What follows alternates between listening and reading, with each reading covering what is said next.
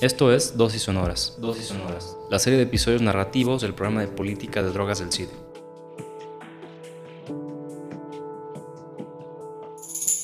Urge regular, pero ¿cómo? Más de un siglo de prohibición de las drogas ha sido efectivo únicamente para demostrar la urgencia de regularlas. ¿Cómo hacerlo desde una perspectiva que ponga en el centro la salud comunitaria? ¿Qué retos representan las empresas para este proceso de regular las drogas, dándole prioridad a las personas y no a las ganancias que puedan generar? Para iniciar esta conversación hemos invitado a Isabel Barbosa, profesora adjunta de la Universidad de Georgetown. Me llamo Isabel Barbosa, soy una abogada brasileña, llevo años trabajando con políticas de salud y derechos humanos. Hoy trabajo en la Universidad de Georgetown en un instituto que se dedica a políticas públicas de salud y el derecho. Y el instituto se llama el Institute for National and Global Health Law, queda ubicado en la Facultad de Derecho. Pues yo diría que el instituto tiene un trabajo bien en la intersección entre políticas de salud y derechos humanos, como les comentaba. Y pues yo llevo tiempo trabajando con políticas de control de tabaco, de alimentación saludable, y todo esto trata mucho de teoría regulatoria y, cómo tratar de desarrollar políticas de salud que son políticas pues, que respetan, que promueven los derechos humanos y que también logran cumplir sus objetivos de salud pública. Y en esta medida el trabajo se relaciona también con políticas de droga, eh, pues no es lo que más hago en, mi día a día, pero también por supuesto nos toca estudiar eh, toda la intersección entre herramientas regulatorias y, la promoción de derechos humanos, y cómo se aplica a diferentes sustancias, ¿no? Como les decía, el tabaco, el alcohol, la alimentación, cannabis eh, y otras drogas también. ¿Cómo es que las drogas son un asunto de seguridad pública? ¿Deben serlo? ¿O son más un asunto de salud pública? ¿Las drogas se deben analizar desde la interseccionalidad entre salud y seguridad? Yo veo el tema como un asunto de salud pública. Lo que quisiera destacar de esta pregunta es que es muy importante la manera como enmarcamos el debate, como enmarcamos la cuestión, ¿no? Entonces, tú mismo lo dijiste, hay algunas personas que dirán que es un tema de seguridad, otras dirán que es un tema de salud pública, otras dirán que es un tema de derechos humanos, otras que es eh, un tema de empresas, por ejemplo. Entonces hay muchas maneras de enmarcar la cuestión y eso importa mucho en, en, la manera como se desarrollan las herramientas regulatorias, cómo se, cómo se empieza a regular el tema, ¿no? Entonces, pues yo, por supuesto, trabajo desde la perspectiva de salud pública y me parece que es, que es la mejor manera de enmarcarlo, pero eso también va a definir los objetivos, ¿no? Va a definir los objetivos regulatorios, va a definir exactamente cómo abordar la cuestión. Entonces, sobre eso quisiera comentarles un poco también eh, las diferentes maneras regulatorias de lidiar con todas esas cuestiones. Y, y, yo lo veo mucho como un espectro, ¿no? Con el tema de, de drogas, por ejemplo, por mucho tiempo se, o sea, el acercamiento que se tuvo con, con la cuestión fue a partir de, de, la prohibición, ¿no? Y nosotros y nosotras en Latinoamérica lo hemos visto y lo hemos vivido. Y bueno, en el espectro la prohibición está como en uno de los lados y, y se ajusta mucho a, este, bueno, a esta idea filosófica del perfeccionismo, ¿no? La idea de que el Estado eh, pues puede plantear una manera de vivir, una manera de, que la gente desarrolle sus vidas y, que pues la gente tiene que ajustarse a este ideal. Del otro lado del espectro, eh, nosotros y nosotros podemos pensar en una idea de completa liberalización. ¿no? que es esta idea de que todas las entidades, incluso las empresas, pues hagan lo que quieran, básicamente. Y la idea filosófica por detrás de la liberalización completa es, es el tema del libertarianismo, ¿no? Entonces, el Estado no, no tendría ningún rol y no intervendría de ninguna manera. Con mi experiencia trabajando todos los temas que, que planteas, Isaac, o sea, tabaco, alcohol, alimentación, bueno, cannabis también. Mi intuición es que generalmente la mejor manera de lidiar con, estos temas es en algún, en algún punto medio en el espectro. Es decir, en mi percepción es que la prohibición generalmente falla en lograr los objetivos que persigue, pero también tiene muchos impactos negativos y consecuencias negativas y bueno, asumo que ya vamos a hablar de eso más en detalle. Pero por otro lado, también eh, dejar que las empresas hagan lo que quieran suele tener también impactos muy graves, ¿no? Porque pues ellas generalmente utilizan estrategias de publicidad, de, marketing eh, muy agresivas y, también, eh, bueno, utilizan estrategias que, que, suelen generar problemas de salud pública también. Y hay ejemplos muy claros, son las tabacaleras, pero más recientemente también las empresas de, de, alimentos ultraprocesados que han abusado de su poder y de su posición en la sociedad para, para posicionar a productos que, que, a la larga tienen como muchos impactos negativos en la salud también. No es el caso, por ejemplo, de todas las sustancias, no habría que hacer un análisis eh, más detallado, pero con algunas, como el tabaco y los alimentos ultraprocesados, sí, sí lo es. Entonces, eh, todo eso para decir que, que, la manera como percibimos esos productos y cómo los ubicamos en un marco regulatorio depende mucho del objetivo que, que pues, que ponemos sobre la mesa, ¿no? Y, y a mí me parece que el objetivo central ahí sí es un objetivo de salud pública. ¿Cómo ha influido Estados Unidos en los discursos, narrativas y prácticas que se han desarrollado y siguen presentes en América Latina en cuestión de salud? Me parece que la pregunta es clave y también me parece que, que se ubica muy bien en un contexto en que estamos hablando cada vez más de la descolonización de temas de salud global, ¿no? Y es, es un tema que ha sido, bueno, ha estado presente en muchos asuntos en la salud global, pero también, por supuesto, en el tema de, de sustancias, de drogas, ¿no? Yo creo que, que no solamente Estados Unidos, pero el norte global como un todo ha ejercido un, un, rol muy, muy importante en la manera como se enmarca el debate, pues sin duda todo el tema de la guerra a las drogas eh, está muy conectado con eso, con el financiamiento que se dio desde Estados Unidos eh, a muchos países de Latinoamérica para que impulsaran y desarrollaran políticas eh, desde una perspectiva de seguridad, ¿no? Que, que, ya sabemos que hoy en día ya sabemos que genera muchos problemas sociales, tiene muchos, un, un, impacto muy grande negativo. Pero yo quisiera también, o sea, de nuevo, ¿no? Pensando en ese espectro, que tiene por un lado eh, todo esta, ese discurso de la prohibición que, que causa mucho daño eh, a las personas y a la sociedad. Eh, del otro lado también ese discurso muy neoliberal, ¿no? De, de, que las empresas pues hagan lo que quieran. Son discursos muchas veces inconsistentes entre sí. No sabemos que Estados Unidos, por ejemplo, con todo lo de las drogas, históricamente ha impulsado por una prohibición total, como sabemos, y que generó muchos impactos negativos. Pero con el tema, por ejemplo, eh, de tabaco, de alimentación, por mucho tiempo todo eso estuvo regulado con una idea muy neoliberal de que las empresas tuvieran un rol eh, sin ninguna regulación del Estado o con una regulación muy, muy ineficiente. Entonces, el primer punto que quisiera destacar ahí es que muchas veces el, el abordaje es inconsistente entre sí. No, no tenemos como un, un, abordaje que tenga sentido desde la teoría regulatoria para realmente poner la salud pública y los derechos humanos en el centro de la discusión. Y el segundo punto que quisiera eh, poner sobre la mesa eh, conecta con lo que tú decías, que es eh, el impacto que estas políticas y la manera de enmarcar el tema desde el norte global tiene en el sur global, ¿no? Eh, en el tema de la guerra a las drogas, me parece que es, clarísimo el impacto que ha tenido, sobre todo en Latinoamérica, todo el financiamiento que se pasó a los gobiernos de Latinoamérica para que impulsaran esas políticas eh, y que generó consecuencias gravísimas en yo diría que prácticamente todos los países del continente, de la región, pero obviamente ustedes eh, como mexicanas, mexicanos lo saben bien, también Obviamente yo desde Brasil lo mismo, eh, pues las y los colombianos sabemos muy bien el impacto social que, que viene de la mano con eso, ¿no? De la cárcel, del el, punitivismo, las personas que terminan eh, sujetas a la cárcel y al punitivismo, que tiene implicaciones también, por supuesto, raciales, de, de equidad, ¿no? De, de diferencias socioeconómicas. Y eso por el, lado de, de, ¿no? de algunas drogas, pero por el lado también de, del tabaco, de la alimentación, hemos visto que muchas empresas que tienen sus matrices en el norte global, ¿no? empresas de tabaco, empresas de alimentos ultraprocesados, lo que han hecho es que han diversificado sus mercados ¿no? hacia el sur global, muchas veces aprovechándose de mercados que no tienen la regulación adecuada, regulación suficiente, y también han empezado a causar mucho daño de salud pública en esos mercados.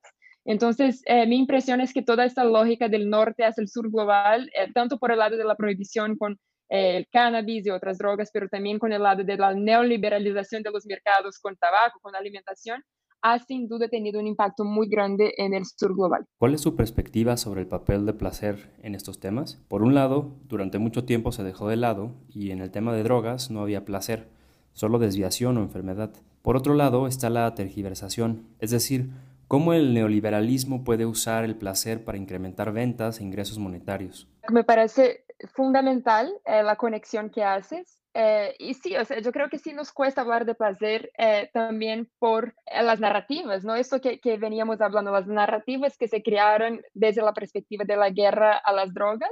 más recientemente, pues hemos empezado a, a, abordar el tema desde una perspectiva de salud, pero ahí también es importante destacar salud, o sea, el concepto amplio de salud, ¿no?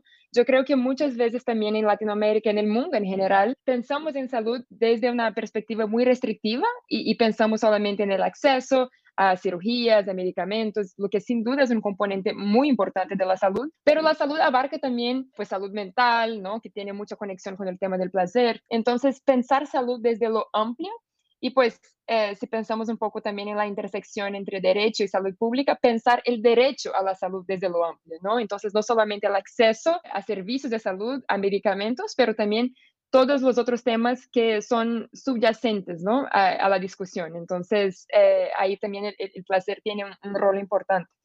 Entonces, creo que sí, tienes razón que nos cuesta hablarlo, eh, especialmente en la discusión de drogas. Y también creo que tienes toda la razón cuando planteas el hecho de que, de que con el neoliberalismo, ¿no? muchas de las empresas eh, pues a nivel global se han aprovechado de ese discurso, ¿no? que es algo que por supuesto es muy importante para todas las personas, ¿no? A todas y a todos nos importa el placer, es algo que, que buscamos en nuestras vidas. Entonces también se han aprovechado de eso pues en sus estrategias de mercadeo, de publicidad. Y yo pues he tratado de decir que, que los extremos eh, eh, regulatorios en general eh, suelen no tener los efectos que se buscan y suelen generar consecuencias como marginales que son, que son problemáticas. Pero entonces la pregunta es, ¿qué deben hacer los estados ¿no? para que no caigan en ese prohibicionismo que, que genera tantos problemas y tampoco caigan en dejar las soluciones en las manos de las empresas que se aprovechan de eso por su propio lucro, ¿no? Y ahí la respuesta yo creo que es es un poco eh, pensar un poco en la política basada en evidencia, pero también importante pensar evidencia de qué, ¿no? O sea, cuáles son las preguntas que deben guiar las políticas públicas basadas en evidencia. Entonces, pensar un poco en, en lo que decía al inicio, la intersección entre la perspectiva de salud pública, pero también de derechos humanos, ¿no? Eh, y cómo logramos construir entornos que, que nos empujen a, a vivir vidas eh, más sanas y a tomar decisiones libres y cuando yo digo decisiones libres, hablo de que el Estado no tiene que, imponer su visión ¿no? de, qué es mejor para las personas y, esta idea filosófica perfeccionista que les comentaba antes, pero también la idea de que nuestras decisiones tienen que ser libres eh, de un mercadeo agresivo, de una publicidad agresiva que muchas veces nos empuja también a cosas eh, y naturalizan cosas que, que, no serían así. Entonces, pensar un poco también la idea de libertad eh, respecto al Estado y respecto también a las empresas. Y en ese sentido, que el Estado tenga una, una actuación, tenga una presencia regulatoria eh, según la evidencia de lo que funciona y lo que no funciona para proteger la salud pública, para generar ambientes verdaderamente libres para las personas, pero sin caer en estigmas, sin caer en ideas equivocadas que vienen de esas décadas de narrativas de que menosprecian mucho el rol del placer y, también menosprecian mucho, pues nada, eh, la, libertad que tiene la gente para tomar juicios sobre sus propias vidas sin influencia indebida de las empresas y, y sin un ideal perfeccionista del Estado. ¿Cuáles son los retos de regulación en materia de drogas? ¿Podemos hablar de retos en general o deben ser abordados a partir de realidades locales? Sí, o sea, yo creo que hay muchos retos y yo creo que hay muchos retos compartidos en el sur global, pero que también es muy importante, como mencionas tú, Sara, tener en cuenta los contextos locales, ¿no? El desarrollo de políticas públicas en general eh, debe considerar mucho las circunstancias locales.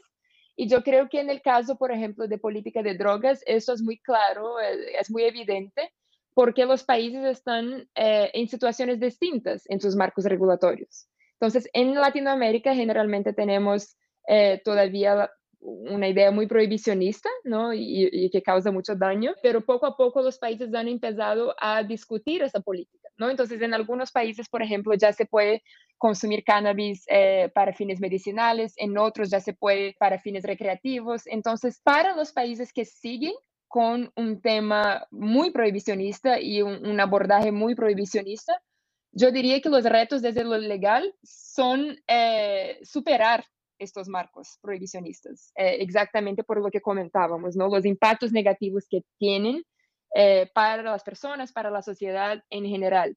Y ahí México, ¿no? Como saben ustedes, ha avanzado un poco en esa dirección. Entonces, en el contexto de prohibicionismo, yo diría que el reto legal es superar esto. Ahora bien, hay países en el mundo donde eh, ya se empieza a avanzar en este camino. Y ahí lo que yo quisiera destacar es otro reto que surge en este contexto, que es el reto de regular adecuadamente la industria, por ejemplo, la industria de cannabis, para que no pase con la industria lo que pasó con otros productos. Y ahí no quiero insinuar que cannabis sea lo mismo que tabaco, no lo es, ¿no? Eh, la adicción que es completamente distinta, eh, incluso el hecho de que produce o no produce eh, impactos negativos en la salud no es, no es lo mismo, o sea, el tabaco nosotros sabemos con mucha prueba, con mucha evidencia el daño que causa la salud. Cannabis se está estudiando, se sabe que no, no es ni cerca la adicción que genera la nicotina, por ejemplo, entonces no es lo mismo, lo primero que quisiera decir.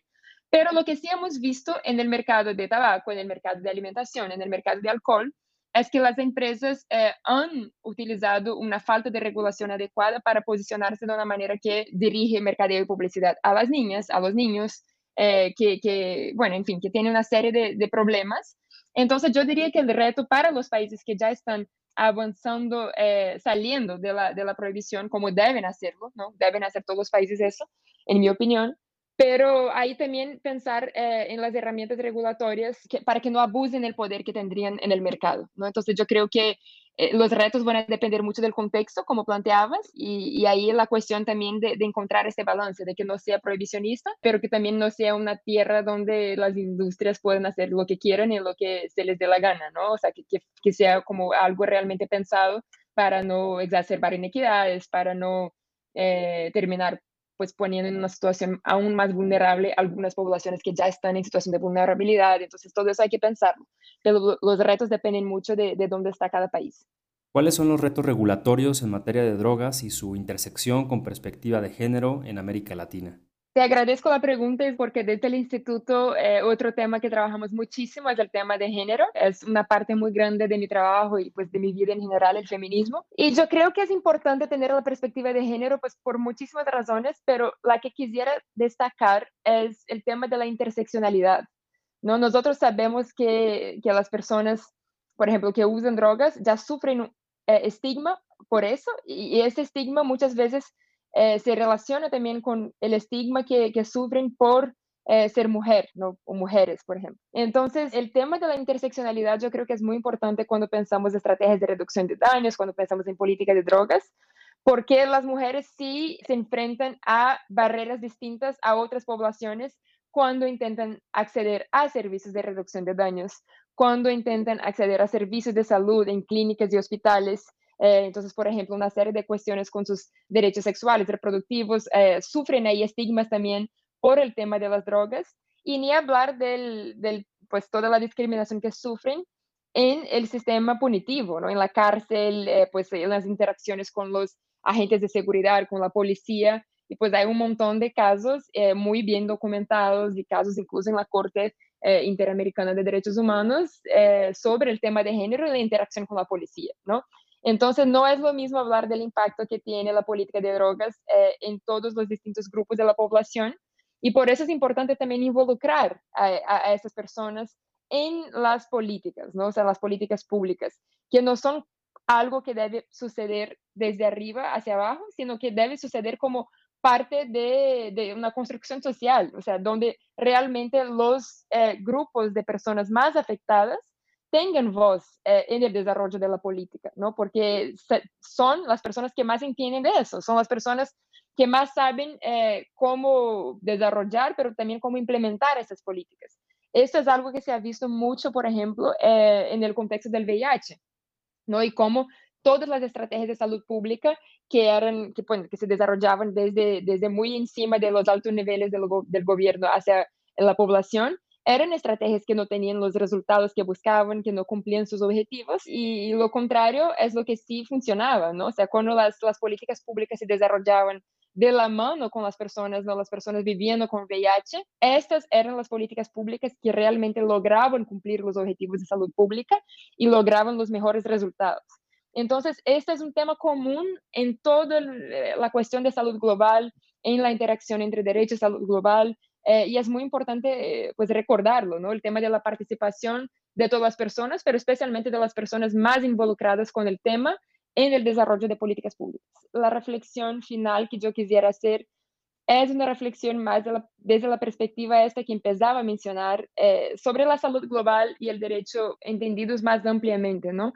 Yo creo que muchas veces en salud global eh, y también por la complejidad de los problemas y la complejidad en nuestras vidas, es muy común que, que terminemos eh, aislando los temas, ¿no? Entonces, por ejemplo, hay quienes trabajan aborto, hay quienes trabajan política de drogas, hay quienes trabajan control de tabaco, alimentación saludable, VIH. Y por supuesto que todos esos temas tienen complejidades únicas y tienen sus especificidades, pero también es muy importante estar abiertos a, escuchar un poco las lecciones que ya se aprendieron en otros espacios, ¿no? Por ejemplo, las personas que trabajan con el derecho penal y salud pública, por ejemplo, en distintas problemáticas, ellas tienen mucho que, enseñar eh, unas a las otras eh, en sus campos específicos de trabajo, ¿no?